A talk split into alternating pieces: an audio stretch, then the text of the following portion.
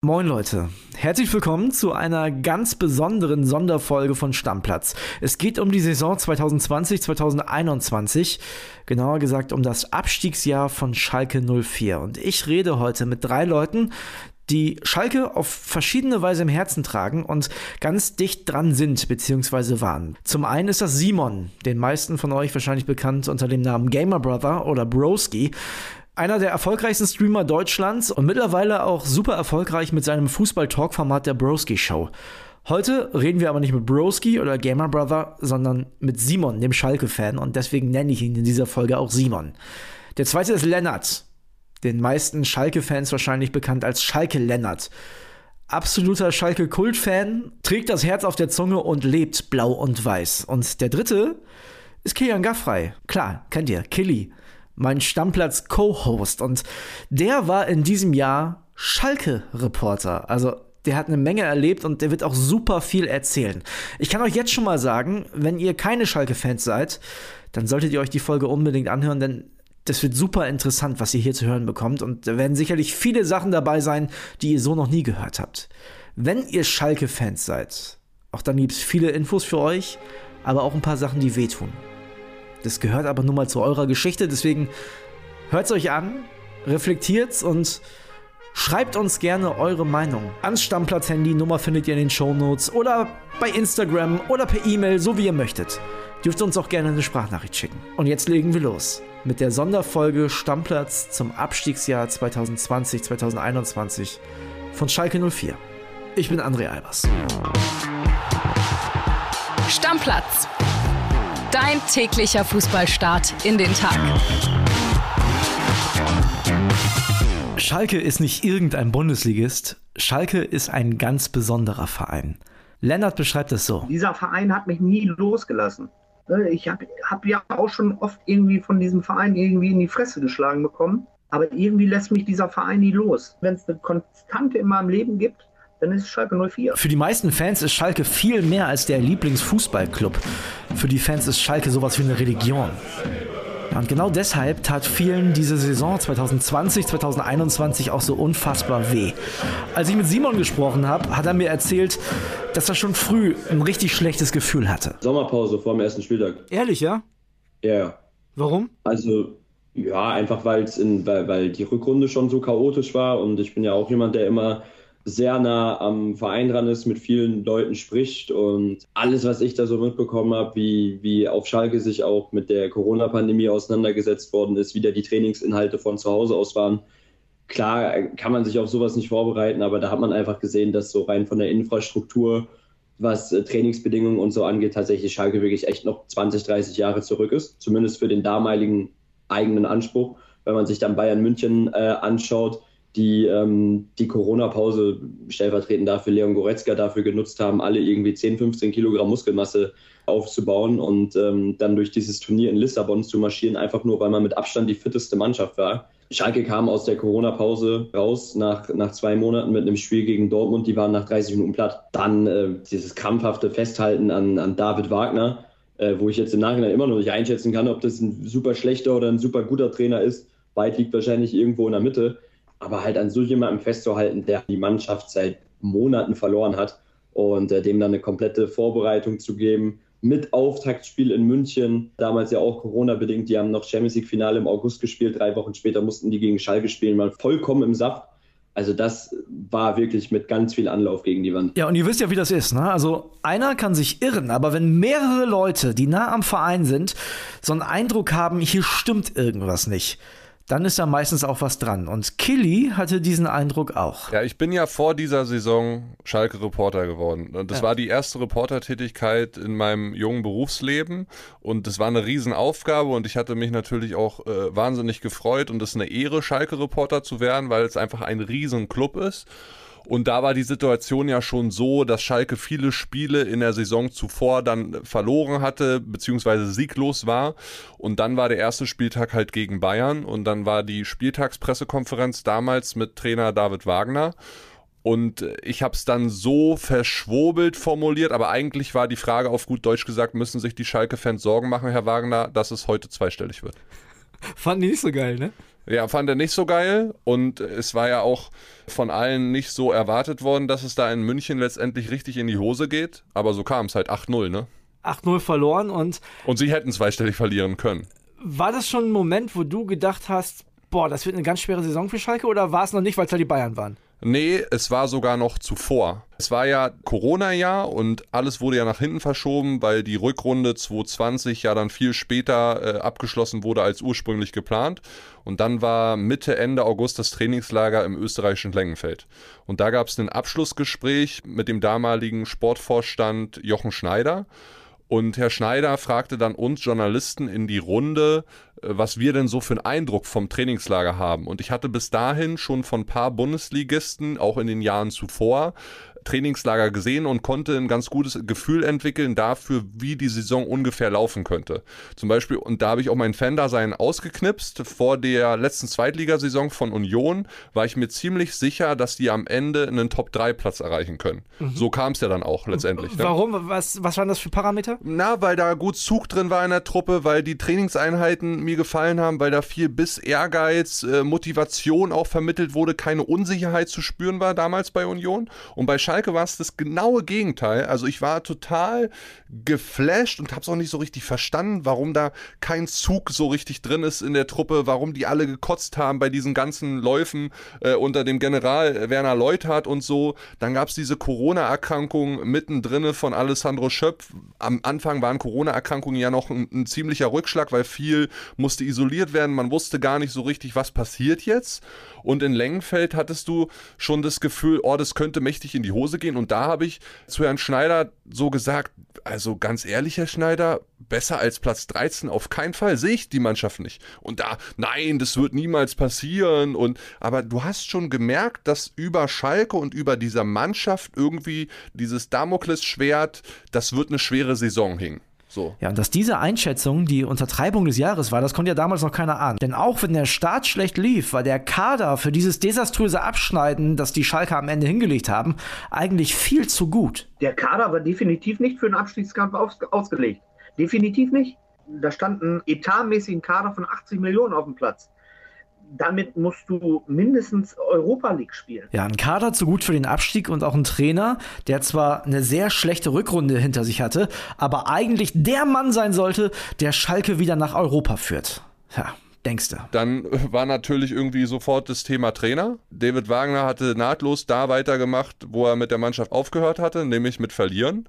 Und dann kam ja das Heimspiel gegen Werder und danach war schon Schluss. Das sollte nicht der einzige Trainerwechsel in dieser Saison bleiben, aber erstmal der erste. Auch dein erster ja als Reporter. Wie war das für dich? Genau, Manuel Baum kam. Ich weiß das noch ganz genau. Wir hatten damit gerechnet, dass er es wird, nachdem er zufälligerweise an dem Wochenende, wo sie zu Hause gegen Bremen gespielt haben, als U20-Nationalmannschaftstrainer damals ein Spiel der U23 sich angeguckt hatte. Mein damaliger Kollege Johannes Ohr, der ist auch nicht mehr, also der ist nicht mehr Schalke-Reporter und ist auch nicht mehr bei Bild der war damals bei diesem Spiel und hat das schon mit ihm geredet und da klang das schon so, als wenn es so werden könnte. Und dann war es, glaube ich, Montag oder Dienstag. Ich war auf dem Weg zur Geschäftsstelle, um ja mal nach dem Rechten zu sehen. Wir Reporter sind ja immer so und gerade Bildreporter, wir versuchen dann das Maximum rauszuholen, uns alle Trainingseinheiten anzugucken, möglichst lange am Trainingsgelände zu sein, Szenen, ja, kommen und gehende Menschen zu beobachten. Wer kommt da so, wer geht da so und so weiter. Und ich stand dann quasi auf dem, äh, oder ich war auf dem Weg nach Gelsenkirchen, habe ja in Düsseldorf gewohnt damals und dann hat Johannes mich angerufen und meinte, er hat die erste Info, dass Manuel Baum es werden kann. Das war vielleicht so morgens 8.30 Uhr, 9 Uhr oder so. Dann habe ich nochmal aus dem Auto heraus telefoniert und dann hatten wir die Bestätigung. Also wir hatten zwei Quellen, die uns äh, ja ziemlich glaubwürdig versichert haben, dass Manuel Baum Trainer wird. Und dann haben wir es auch bei Bild vermeldet. Und keine zwei Stunden später fuhr er mit seinem Manager, mit seinem äh, ja, Trainerberater, das ist übrigens der gleiche, den Thomas Tuchel auch hat, mhm. Äh, fuhr er in Gelsenkirchen vor und ich stand da mit meinem Handy und habe ihn gefilmt und habe dann gesagt, herzlich willkommen, Herr Baum, wie groß ist die Vorfreude? Und er meinte dann, riesig. Und ja. dann am Abend gab es das erste Training. Das weiß ich noch alles ganz genau, weil an dem Abend bin ich dann auch nach Hause nach Berlin gefahren zu meiner Freundin und so. Also den Tag habe ich relativ äh, gut noch äh, vor Augen. War ein sonniger Tag. Zwei Rentner begrüßten Manuel Baum dann als erstes so vor der Geschäftsstelle. Schalke war wahnsinnig sauer, die Kommunikationsabteilung, dass wir da halt waren und natürlich die ersten exklusiven Bilder äh, hatten. Aber das ist ja irgendwo auch unser Anspruch und keiner kann uns das übel nehmen.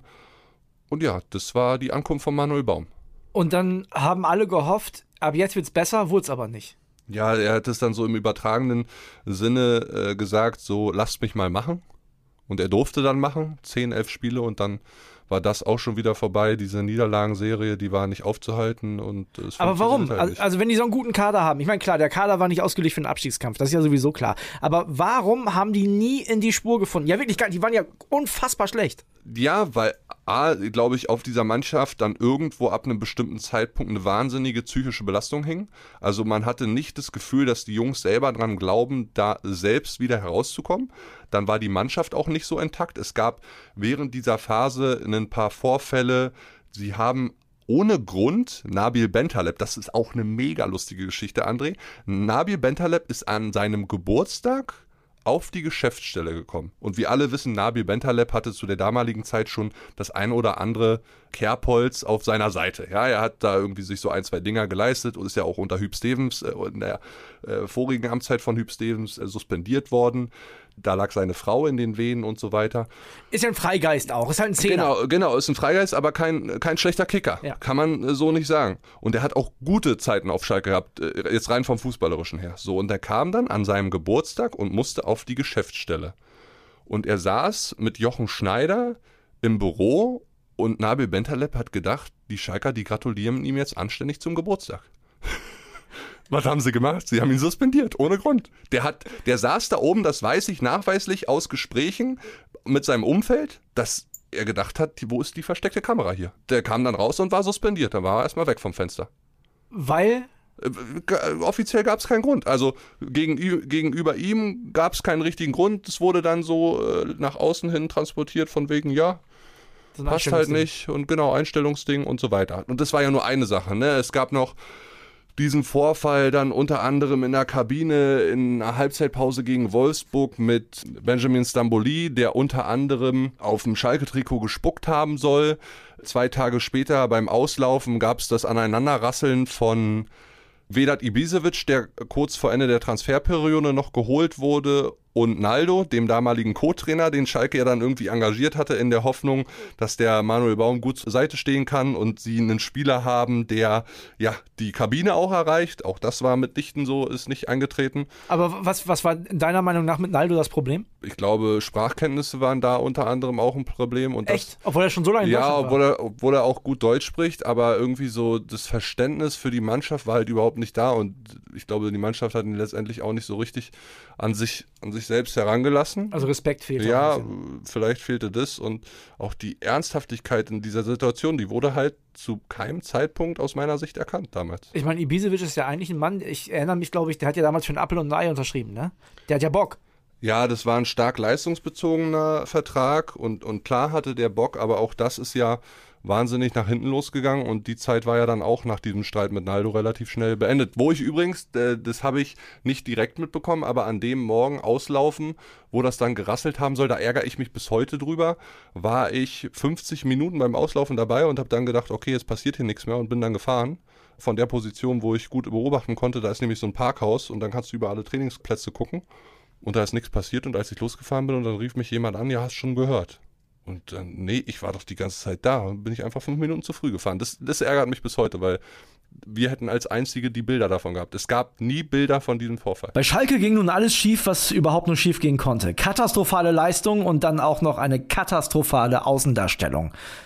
Lennarts Urteil hart, aber wohl die Wahrheit. Wir waren mit Abstand in den letzten 30 Jahren der verdienteste Absteiger, den es je gegeben hat. Ja, nach zehn sieglosen Bundesligaspielen mit nur vier Unentschieden und sechs Niederlagen war auch für Manuel Baum Schluss. Für Simon ist das zwar ein Fachmann, aber ein Fachmann alleine reicht bei diesem besonderen Verein wohl einfach nicht. Bei den Schalke-Trainern ist eigentlich das Wichtigste nicht, wie du situativ mal irgendwie zehn, zehn Spiele gut funktionierst, sondern wie du deine erste Krise überstehst, wie dein Krisenmanagement ist. Weil ein ordentlicher Fußballlehrer. Das, das, das sind viele in Deutschland. Aber ich glaube, wir haben jetzt in der Vergangenheit gesehen, dass Schalke nun mal einfach ein spezieller Verein ist, was auch die Emotionalität angeht. Und äh, es gibt super viele Trainer, die ich inhaltlich echt gut finde. Also zum Beispiel auch Manuel Baum ist, ist für mich ein super Fußballlehrer, der aber einfach krachend an diesem Druck gescheitert ist. Und da würde ich auch David Wagner damit einreihen. Schalke stand also Mitte Dezember am Tabellenende der Bundesliga und ohne Trainer da. Die Hoffnung, dass Hüb Stevens bis Saisonende übernimmt und seine Schalker rettet, die waren auch relativ schnell zerschlagen. Nach zwei Spielen war klar, ein neuer Mann muss her und dann kam Christian Groß. Die Verpflichtung hat auch keiner so richtig verstanden. Klar, äh, wir wussten, woher der Kontakt besteht zwischen Jochen Schneider und ihm, nämlich aus Stuttgarter Zeiten. Und Jochen Schneider hat das dann so vorgestellt, als wenn das der Heilsbringer wäre. Christian Groß hatte davor aber irgendwie zehn Jahre keinen europäischen Club mehr so richtig betreut. Und auch das ging dann nach hinten los. In der Zeit von Christian Groß sind Dinge passiert, die Schalke-Fans bis heute mit dem Kopf schütteln lassen. Zum Beispiel die Geschichte von Alessandro Schöpf. Also unter diesem Namen kannte den Mann ganz Fußball-Deutschland. Naja, außer Christian Groß. Fraglich ist noch äh, Salif Sané, das sieht weniger gut aus.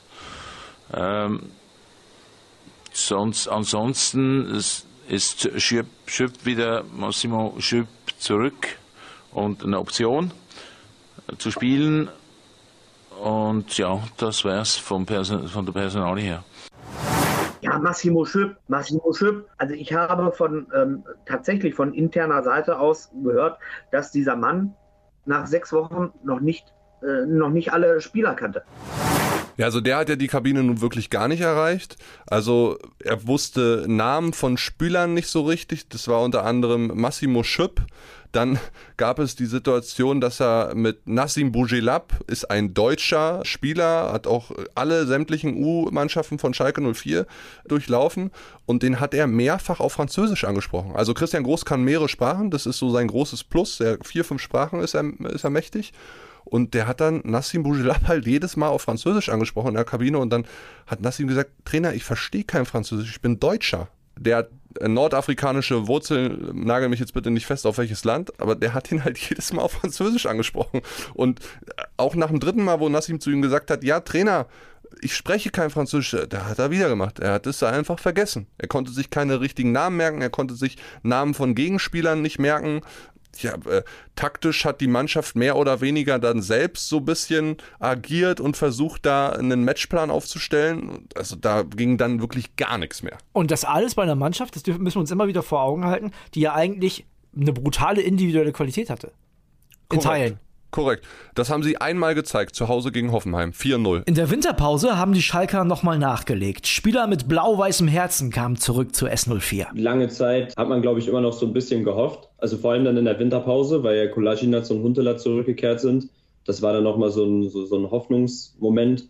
Und vor allem auch, weil man das Spiel gegen Hoffenheim gewonnen hat, dann auch relativ deutlich. Da dachte ich schon, vielleicht geht noch mal was, weil wenn man sich jetzt im Nachhinein den Kader anguckt, also ich bleibe dabei, das war halt ein ganz klares Mentalproblem. Also rein von der spielerischen Klasse waren da schon einige, einige dabei, die auf jeden Fall äh, vor den Ball treten konnten, die ja jetzt auch immer noch Europa League, Champions League oder was weiß ich nicht spielen. Aber ja, also ich glaube, so ab dem 25., 26. Spieltag, nachdem dann auch Christian Groß wieder entlassen worden ist, war dann eigentlich relativ früh klar, also mit der Übernahme von Gramotz, das war eigentlich schon klar, so okay, man bereitet sich jetzt auch auf die, auf die zweite Liga vor. Also es war dann auch so tatsächlich die ersten Spiele, die ich seit, seit ich mich erinnern kann, wirklich auch gezielt mal nicht mehr geguckt habe. Also dann so Richtung Spieltag 30, 31. Nach dem 4-0-Sieg gegen die TSG Hoffenheim konnte zwar der historische Negativrekord von Tasmania Berlin mit 31 sieglosen Spielen in Folge vermieden werden.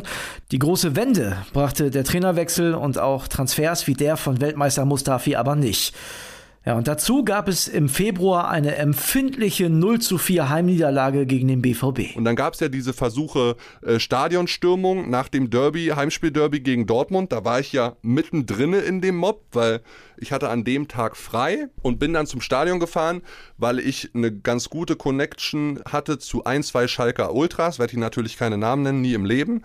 Und die haben mir dann so in der 74. Minute geschrieben, wir treffen uns am Stadion, wir gehen jetzt hin. So, und dann hab, ich saß zu Hause in Jogginghose, kam vom Sport, komplett schwarz gekleidet. Und du weißt ja, ich bin relativ groß, hab mir meine schwarze Mütze aufgesetzt und bin da hingefahren und sah eigentlich aus wie einer von denen. Gott sei Dank hatten damals noch alle Masken auf, mich konnte keiner erkennen, auch draußen. Und dann habe ich mir das da angeguckt und suffisanterweise habe ich oben die Reporterkollegen stehen sehen von mir, die an dem Tag im Stadion waren, egal ob jetzt Kicker, Bild, Sport 1 oder sonst was. Und die filmten von da oben, haben mich natürlich nicht gesehen. Ich stand unten in diesem Mob drinne und war auf einmal in der zweiten Reihe, weil da welche zu mir meinten, ey, du bist groß, mit dir kommen wir an der Polizei vorbei und wir schieben dich mit vor. Da habe ich gedacht, ich krieg jetzt richtig eins in die Fresse. Das war brutal und da war ja alles drin. Da waren holländische Hools drin, da waren so Serbo-Kroaten mit drin. Also das hätte da richtig knallen können. Ja, und es hat ja teilweise auch geknallt. Nur letztendlich mit dem Stadionsturm hat es nicht geklappt. Nach einer 1 zu 5 Niederlage in Stuttgart war nur 63 Tage nach Amtsantritt auch für Christian Groß schon wieder Schluss. Heißt wieder ein neuer Trainer. Dimitrios Gramotzes sollte ja, was sollte der eigentlich? Den Klassenerhalt noch schaffen, den Verein auf die zweite Liga vorbereiten? Also so richtig klar war das nicht. Was ist denn die Strategie bitte dahinter, André, einen Trainer zu holen, mit dem du dann möglicherweise den Wiederaufstieg, den direkten schaffen willst, den du aber noch in der Abstiegssaison mit einsetzt, zu einem Zeitpunkt, wo sie noch nicht abgestiegen waren. Also es waren dann noch zwei, drei Spiele, die zum direkten Abstieg gefehlt haben. Es kam ja dann, war in Bielefeld dann soweit, sprechen wir sicher gleich noch drüber.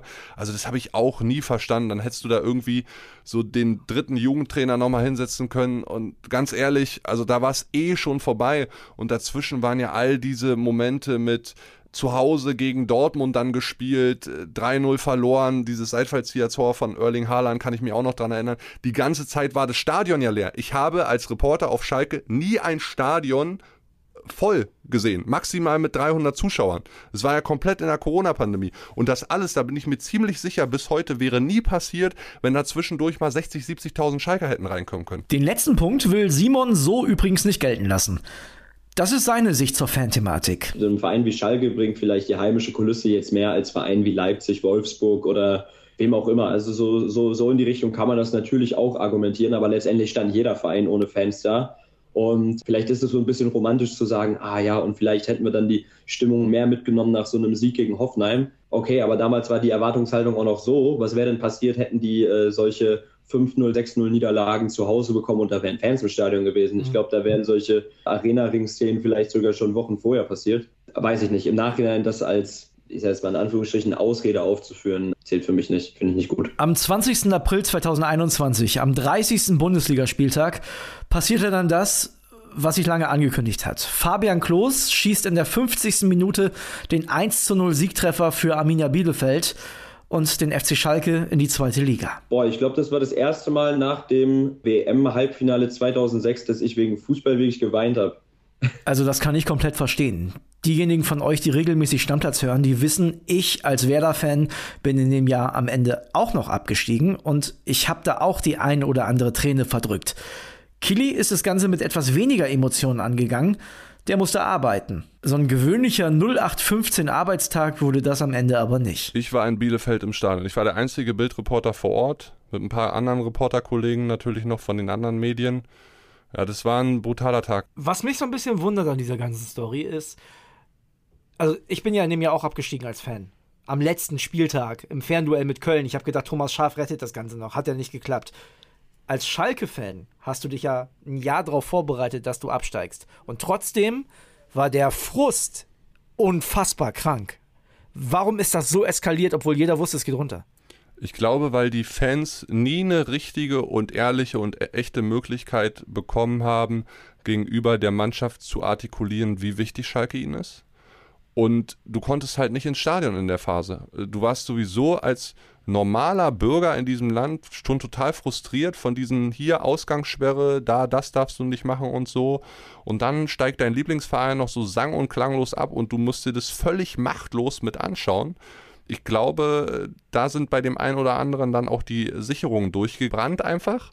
Und weil es zuvor irgendwie nicht geklappt hat, war das dann der Abend, an dem es irgendwie klingeln musste. Wie muss ich mir deinen Abend vorstellen? Du warst in Bielefeld, hast den Abstieg beschrieben, ja auch auf Bild.de für, für Print, hast noch was gemacht für die Zeitung. Und dir war dann klar, ich muss jetzt nach Gelsenkirchen. Genau, also ich war im Stadion, Schüko Arena war auch das erste Mal für mich, hatte mir schon vor dem Spiel extra rund ums Stadion so ein paar Ecken angeguckt, weil ich auch gehört hatte, dass es gut sein kann, dass einige Ultras, Schrägstrich, ich will die jetzt nicht miteinander über einen Kamm scheren, auch gewaltbereite Fans, Hooligans, ne, das sind für mich ja nicht mal mehr Ultras, zum Stadion kommen könnten, wo das dann passieren könnte. Das war, Gelände war schon weiträumig abgesperrt, da war auch viel Polizei, ist aber letztendlich nicht passiert. Witzigerweise nach dem Spiel war es dann so, Peter Knebel ist ja kurz vorher dann als Sportvorstand ins Amt gehoben worden. Den habe ich an dem Abend zum ersten Mal äh, mit Gesichtkontakt äh, kennengelernt. Vorher hatten wir nur telefoniert und Gerald Asamor stand anderthalb Meter daneben, hat geheult. So, und dann kamen wir alle raus aus dem Stadion und vorm Stadion standen schon 10, 11, 12 weiße VW-Busse. In Bielefeld. In Bielefeld, genau. Und im Mannschaftsbus habe ich erst gar nicht mehr gesehen. Und dann habe ich Fotos gemacht von diesen Dingern und dann kam sofort Ordner an und der Pressesprecher, der ja heute auch noch äh, da vor Ort ist, Ex-Kollege von, von uns, Marc Siegmann, und dann hat er mich so angerannt, ja, keine Fotos, keine Fotos und Sicherheit und bla. Und ich habe gesagt, Marc, wir sind hier auf öffentlichem Grund, ich kann hier Fotos machen, wo und wann ich will. So, und erzählt mir doch einfach, wie ihr jetzt nach Hause fahrt, weil es hing über allem, dass es passieren könnte, dass irgendwo Fans, gewaltbereite Idioten auf diese Mannschaft warten könnten. So. Und ursprünglich war es halt so geplant, bis zuletzt, dass die Mannschaft in diesen weißen äh, Bussen, Neunmann-Sitzer, dann einzeln nach Hause gefahren wird und die Spieler teilweise direkt vor der Haustür abgesetzt wurden. Warum man das letztendlich nicht gemacht hat, weiß ich nicht. Wäre clever gewesen. Wäre clever gewesen. Es fuhr dann einfach ganz normal der königsblaue Mannschaftsbus in, in den herrlichen Schalke-Farben vom Gelände und dann ging es in einer Kolonne zurück Richtung Gelsenkirchen über die A2. Und ich war genau hinter der Kolonne. Und dann seid ihr am Arena-Ring angekommen. Also man muss sich das bei Schalke so vorstellen, das Stadion steht da und rund um dieses Stadion ist quasi eine Straße, ein Ring. Genau, rund um dieses Stadion ist der Arena-Ring. Äh, dort kann man äh, nur rauffahren, wenn einen das Sicherheitspersonal vorbeilässt. Also die stehen dann unten auf so einer Anhöhe und dann muss man manchmal bei Pressekonferenzen den Presseausweis vorzeigen und so weiter. Und da ist die Mannschaft dann hochgefahren. Ich muss aber einen Punkt zurückrudern. Die Mannschaft ist vor der letzten Abfahrt Gelsenkirchen-Schalke einmal nochmal abgefahren. Ich weiß nicht mehr genau, ob es ein Rastplatz war und hat sich da beraten. Und ich hatte Kontakt per WhatsApp mit zwei Spielern. Und dann habe ich gesagt oder habe ich gefragt, was denn jetzt los ist. Ja, und dann sagten die mir, ja, wir beraten jetzt gerade, ob wir da hochfahren wollen zum Arena-Ring. Und dann habe ich gesagt, seid ihr des Wahnsinns? Weil da wusste ich schon, ungefähr 300, 400 Vermummte hatten sich Zugang zu dem Arena-Ring verschafft, der sonst auf allen Ebenen abgesperrt ist. Von zugeschlossenen Toren und so weiter. Da haben die sich aber einfach Zugang verschafft und auf dem Arena-Ring waren kaum Ordner. Da waren vielleicht fünf bis zehn Ordner. Also die konntest du an zwei Hemden abzählen. Da war gar nichts vorbereitet. Und die Polizei, die stand unten am Eingang äh, auf der Auffahrt zum Arena-Ring. So. Und dann bin ich vorgefahren und habe da quasi gewartet, habe da schon ein paar Fotografen getroffen, unter anderem unseren Fotografen Gerd Schevel. Und dann habe ich gesagt, ja, die Mannschaft wird jetzt kommen. Und dann fuhr die Mannschaft mit dem Bus und so ein, zwei äh, Kleintransportern, wo dann noch so Zeugwart und so weiter drin saß, fuhr dann diesen Arena-Ring hoch. Man muss dazu sagen, dass an diesem Arena-Ring die Spieler wahrscheinlich auch ihre privaten Autos geparkt hatten. Die hatten sie oben auf dem Arena-Ring geparkt. Da kannst du ja rundrum, da gibt es Parkplätze ne, zu VIP-Zugängen und so weiter. Die standen dann auf dem Arena-Ring da oben drauf. Und da wollten sie hin, um dann nach Hause zu fahren. Da sind sie dann hochgefahren, um sich erstmal der, diesem wütenden Mob dort zu stellen. Und das Witzige war, die Polizei blieb unten. Die Polizei blieb unten aus dem Grund, man wollte die Situation nicht eskalieren lassen. Was nicht geklappt hat. Was definitiv nicht geklappt hat. So, was hast du dann gesehen? Du warst dann da. Na, ich stand dann auf so einer Anhöhe, bin zur Seite gegangen und da ist ja auch dieses berühmte Video entstanden, was, was viele Menschen kennen, wo dann äh, Menschen, die kannst du nicht erkennen, jedenfalls nicht auf Gesicht, dafür was zu weit weg, äh, gerannt sind. Wir spielen die Audiospur mal ein, damit man einen Eindruck bekommt, was da los ist.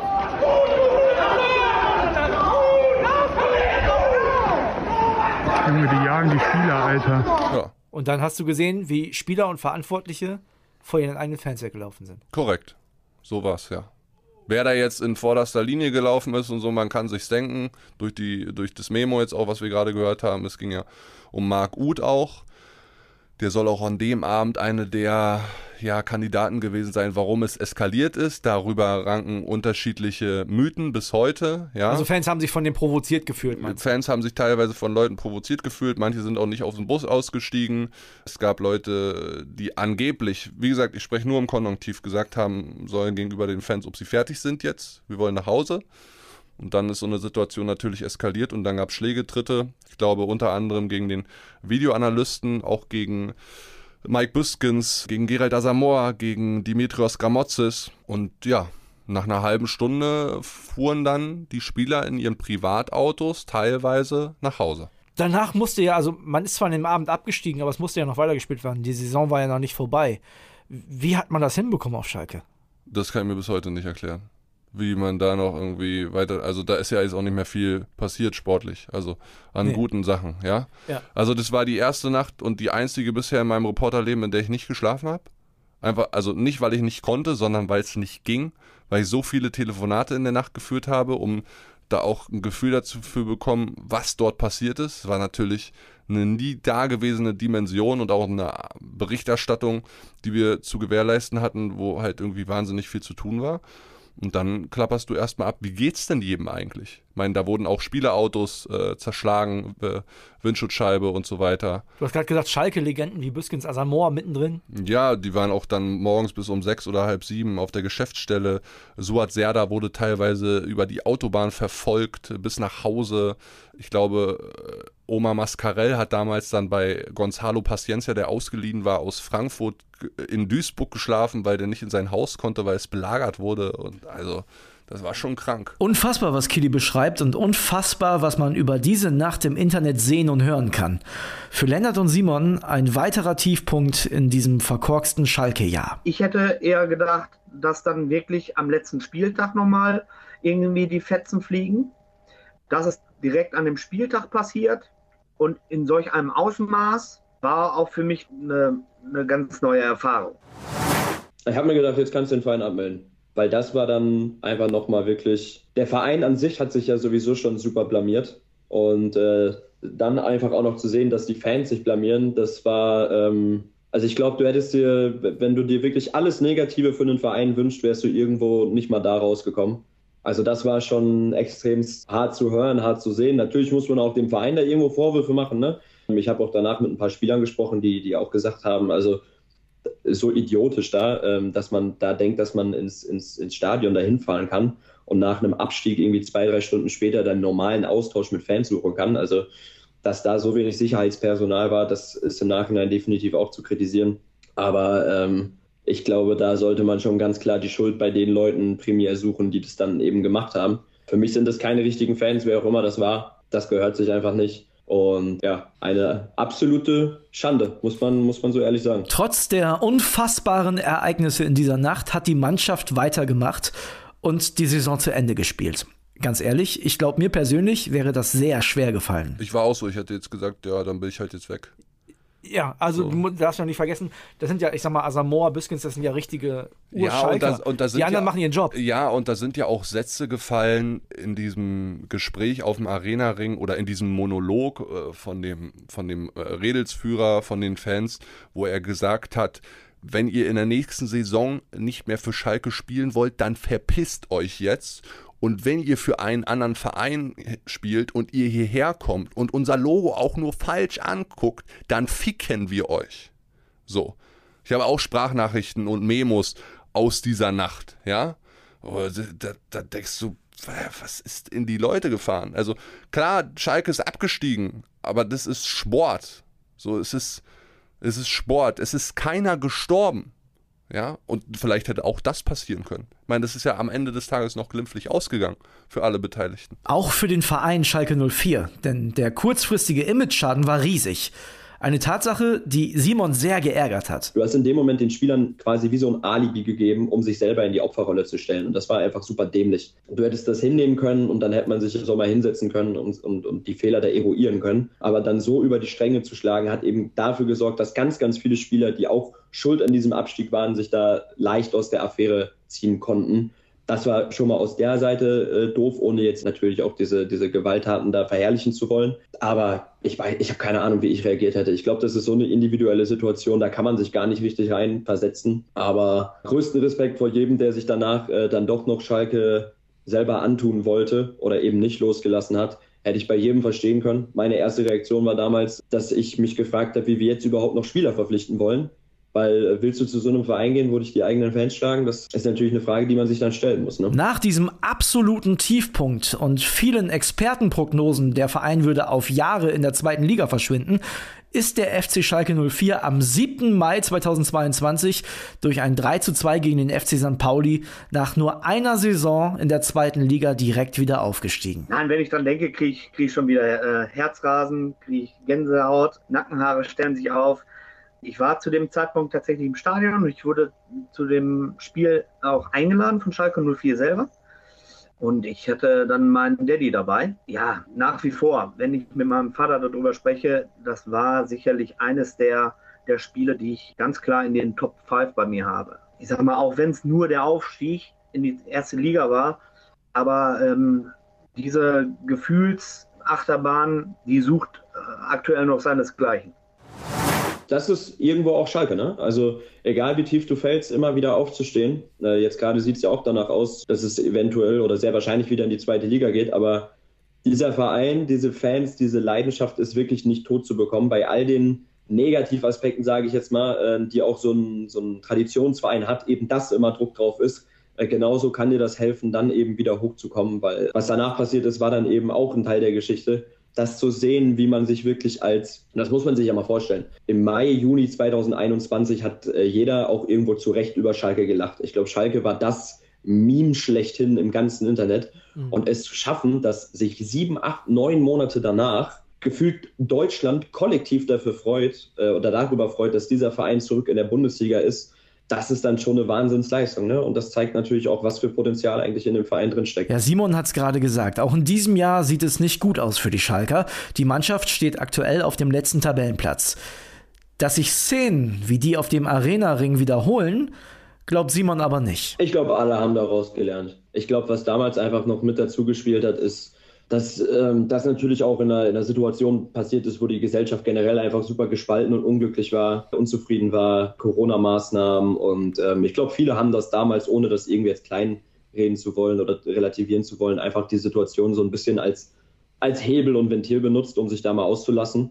Ähnlich wie das jetzt vielleicht vor ein paar Tagen bei Silvester passiert ist. Aber was auch noch ein Faktor, glaube ich, damals war, ist, dass man ja eben zwei, drei Jahre vorher noch glaube, zwei Jahre vorher noch Champions League gespielt hat mhm. und äh, die Erwartung noch eine ganz andere war. Jetzt war vor dieser Saison ganz klar, es geht um diesen 15. oder vielleicht 16. Tabellenplatz und um, um was anderes geht es nicht. Es geht nicht darum, guten Fußball zu spielen, es geht nicht darum, irgendwelche, irgendwelche großen Ergebnisse einzufahren. Wenn du am Ende das Derby zweimal 5-0 verlierst, aber dafür in der Klasse bleibst, dann ist gut. Also ich glaube, da ist die Erwartungshaltung dieses Jahr so angepasst, dass das nicht nochmal passiert. Für Kili war es übrigens das einzige Jahr als Schalke-Reporter. Er ist nach dieser Saison für Bild BVB-Reporter geworden. Dafür wurde ich dann auch ordentlich angefeindet. Was ja verrückt ist, weil du bist ja Journalist. Du bist ja genau, ich übe einen Beruf aus und ich hatte dann anstelle der Möglichkeit in die zweite Liga zu gehen und vielleicht auch nicht mehr so hoch in der Gunst dieses Unternehmens zu stehen, weil zweite Liga bist du einfach so ein bisschen auch unterm Radar, hatte ich die Möglichkeit, ja einen Champions League Verein zu betreuen und natürlich habe ich es dann gemacht, weil ich auch darum gebeten wurde und aber es gab viele Leute, die persönlich von mir enttäuscht waren, weil ich zum Reviernachbarn gegangen bin. Obwohl es ja meine persönliche, also. Es ist ja auch nicht dein Verein, ich, du bist genau, kein Fan. Ist, ich bin kein Fan und ich, ich berichte nur über diesen Verein, so. Aber es gab wirklich richtige Anfeindungen. Also nie, kein, nie Gott sei Dank Morddrohungen, aber es gab Drohungen gegen meine Familie, äh, gegen meine Mutter. Also da war schon, da, da war schon eine Dimension drin. Was willst du sagen, wenn du jetzt auf das Jahr zurückguckst? Wie, wie viel hat dir das gebracht? Wahrscheinlich eine Menge persönlich, oder? Es hat mir wahnsinnig viel persönlich gebracht. Also erstmal zu lernen, wie funktioniert so ein Verein, was spielt sich hinter den Kulissen ab, wie arbeitet man als Reporter. Man muss auch so ein bisschen seinen eigenen Weg finden. Aber äh, gerade Schalke 04 ist war in der Situation auch als junger, aufstrebender Journalist oder Reporter einfach eine dank ein dankbares Pflaster. Ich muss es wirklich so sagen, weil natürlich sich so viele Leute gegenseitig an die Gurgel wollten und gesagt haben, der macht's falsch, ich mach's richtig, nee, der macht's falsch, ich mach's richtig, dass halt viele gesprochen haben im Hintergrund. Und du wusstest teilweise Geschichten, also die, die haben wir gar nicht ins Blatt bekommen oder, oder online, weil wir so, so eine hohe Qualität und so eine Vielzahl an Geschichten hatten. Da gab es ja dann noch de, de, diese Schalker Gruppe, die sich formiert hat und dann Ralf Rangnick holen wollte und dann noch mit Pressekonferenz und so. Also du, du konntest dich vor Geschichten ja gar nicht in Schlaf retten. Also als Journalist war es sehr, sehr dankbar, aber es war natürlich auch irgendwie eine extrem aufreibende, äh, anstrengende Zeit. Ich habe am Geburtstag von meiner Freundin den ganzen Tag bei ihren Eltern im Büro gesessen, weil äh, letztes Transferfenster äh, Möglichkeit und dann Kabak und Stroder Mustavi und hier und da. Ne, also über zu wenig Arbeit konnte ich mich nie beklagen. Und gefühlt hat sich diese eine Bundesliga-Saison angefühlt wie drei Jahre. Wenn du heute zurückguckst, ne, was hast du heute für so ein Verhältnis zu Schalke 04? Wie, wie gehst du das an? Also, weil ich glaube immer, klar, man wird nie Fan, aber als Reporter ist man ja trotzdem dicht dran und es ist ja irgendwie auch ein Teil des Vereins. Man wird nie Fan, aber man hat trotzdem nicht aufgrund von Mannschaften oder Trainern eine gewisse Sympathie zu einem Verein. Ich habe auch Fans kennengelernt und habe auch coole Menschen kennengelernt, die Schalke im Herzen tragen, weil mir auch immer ganz wichtig war, dass ich als Außenstehender Schalke 04 verstehen wollte. Du wirst Schalke 04 aber nie verstehen, wenn du nicht mit Schalke im Blut geboren wirst. Das ist einfach so. Diese Mentalität, die wirst du als Außenstehender niemals bekommen, wenn du das nicht dein ganzes Leben am besten schon mit der Muttermilch aufgesogen mitbekommst. Und das finde ich so beeindruckend. Und irgendwie habe ich sowohl zu Schalke 04 als auch zu Borussia Dortmund, aber mehr zu Schalke 04, weil ich finde, dass die Menschen, die auf Schalke sind, speziell die Fans, noch viel mehr Herzblut und, und, und Geilheit auf, auf diesen Fußballclub äh, zeigen, als ich sie in Dortmund erlebt habe. Da war mir das alles schon so eine Spur zu wirtschaftlich. Vielleicht ging es denen aber auch zu gut. Weißt du, sie sind ja auch nicht in der Situation. Kann auch sein. Aber Schalke ist für mich, und das ist nicht böse gemeint an Borussia Dortmund, Schalke ist für mich der emotionalere Verein. Und die haben mich mehr gepackt als Borussia Dortmund am Ende. Mittlerweile, ihr wisst es, ist Killy zurück in Berlin und den gebe ich als meinen Stammplatz-Co-Host natürlich auch nicht wieder her. Wir unterhalten uns oft über Schalke. Meistens über die sportlichen Probleme, die der Verein hat, aber vor allem auch über die Wucht dieses Clubs und das, was er in den Menschen, die ihn im Herzen tragen, auslöst. Ja, und wir sind uns bei einer Sache einig. Wenn ein Verein in die Bundesliga gehört, dann ist das Schalke 04. Wir wünschen uns, dass sich die Schalker in den nächsten Jahren dauerhaft genau da etablieren. Und drücken natürlich die Daumen. Glück auf. Stammplatz. Dein täglicher Fußballstart in den Tag.